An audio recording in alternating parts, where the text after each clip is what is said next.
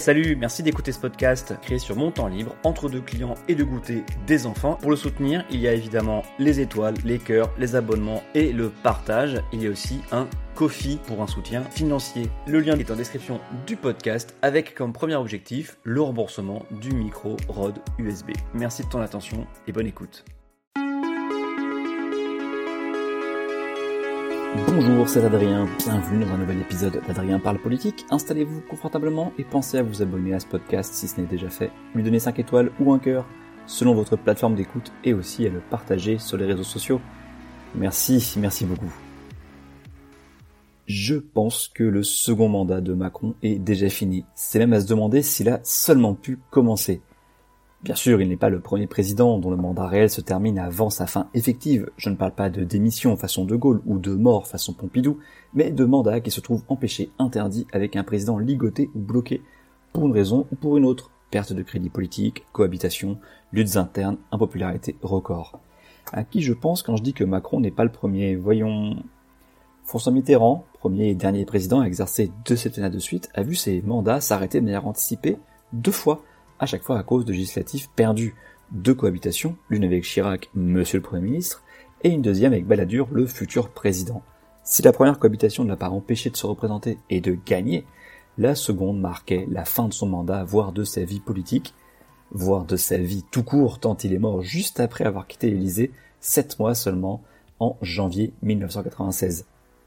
Les deux dernières années du septennat était plus occupé donc par la reconstruction du PS qui n'avait que 57 députés face à 472 députés RPR et UDF. 57 députés socialistes, c'est le double d'aujourd'hui bien sûr, mais à l'époque ils en avaient 275 sortants, alors imaginez la tôle, la branlée historique. Ces deux années, 93-94, ont aussi été occupées par la rivalité entre Chirac et Balladur, le premier maire de Paris et ancien Premier ministre, qui avait laissé le second à Matignon pour ne pas se griller avant la présidentielle en exerçant le pouvoir. Il avait retenu les leçons de 86 à 88. C'était malin et finalement ça a marché, mais pas grâce à Balladur qui, accompagné notamment de Sarkozy et d'une palanquée de cadres RPR, a failli gagner un peu moins de 700 000 voix séparées Chirac et Balladur au premier tour de la présidentielle de 1995.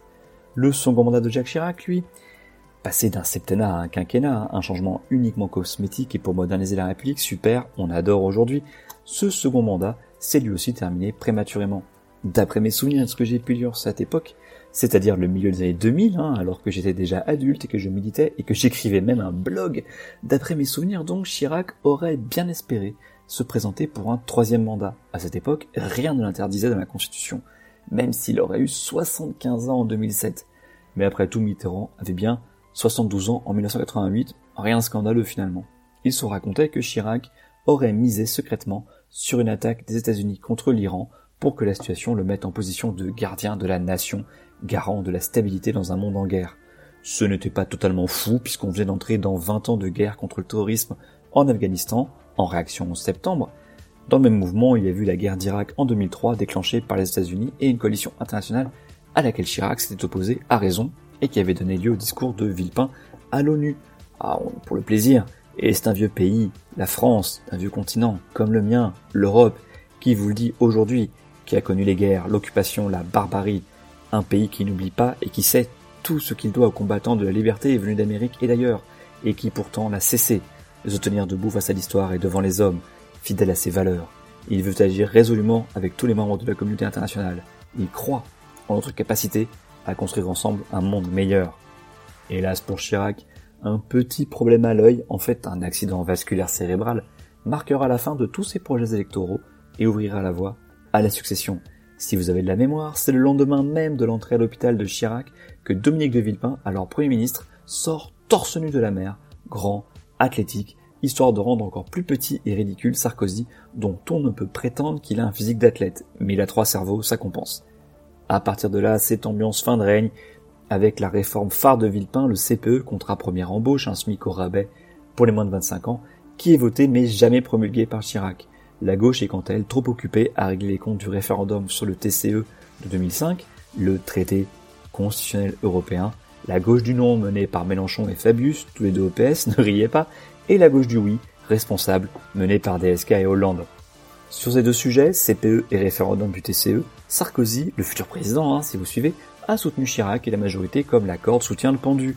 Campagne pour le oui à l'Europe, mais sans la Turquie, ce n'était pas la question, et soutien au CPE du bout des lèvres pour finalement demander la non-application. Bruno Junior, qui était président du NEF en 2006, a même révélé en 2008 que Sarkozy l'avait soutenu par téléphone avec espoir de décrédibiliser Villepin, déjà fragilisé par l'affaire Clearstream. François Hollande est un cas particulier car il y a plusieurs éléments qui pourraient marquer la fin réelle de son mandat. En vrac, son impopularité record dès 2014, seulement 24% d'opinion favorable, les défaites massives au municipal et au régional, son râteau face à Leonarda, il y a aussi le livre Un président ne devrait pas dire ça, voire le tweet de Valérie Trierweiler en 2012, hein, au début de son mandat. Courage, Olivier Falorni, qui n'a pas démérité, qui se bat aux côtés des Grochelets depuis tant d'années, dans un engagement désintéressé, ou encore la capitulation face au bonnet rouge dès octobre 2013, qui montrait un pouvoir faible face à la constatation. Un pouvoir qui n'avait pas faibli pourtant quand il a fallu mettre en place le CICE au grand dam de tout le reste de la gauche, y compris au sein du Parti Socialiste. Les candidats tueurs de mandat ne manquent pas, vous voyez, et ils n'auront pourtant pas empêché François Hollande et ses premiers ministres successifs, Jean-Marc Ayrault, Manuel Valls et Bernard Cazeneuve, de continuer à travailler, y compris en adoptant une loi extrêmement populaire, mi-2016, la loi Travail, portée par la ministre du Travail d'alors, Myriam El. La vraie fin de son mandat, par contre, là, je pense qu'on peut être sûr sûr de ça, c'est quand François Hollande a pris la parole un soir de décembre, le 1er décembre 2016 même, depuis l'Elysée, pour annoncer qu'il ne se représentera pas. À partir de là, bien sûr, et bien comme quand Chirac a eu son accident, la succession se met en branle, et il se trouve que c'est un non-socialiste qui remportera ce match, Emmanuel Macron, hein, qui était ancien ministre de Hollande et aussi ancien membre de son cabinet à l'Elysée. Merci François.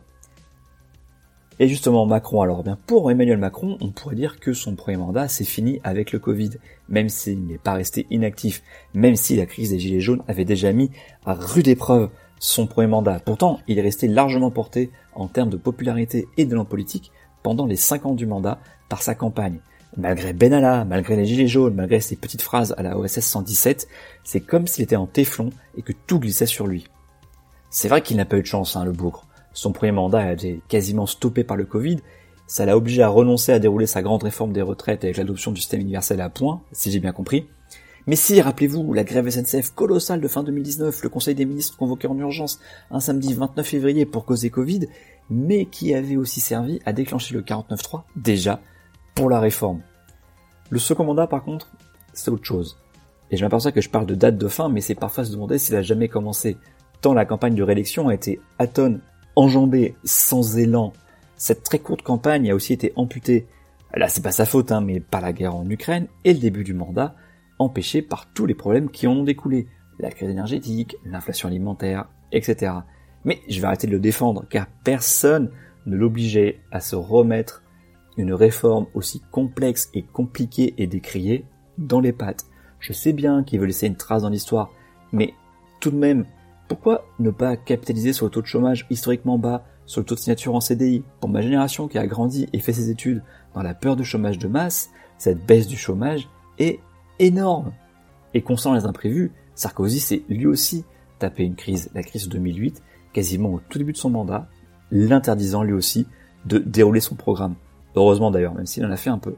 Mais accuser les éléments exogènes, c'est un peu facile.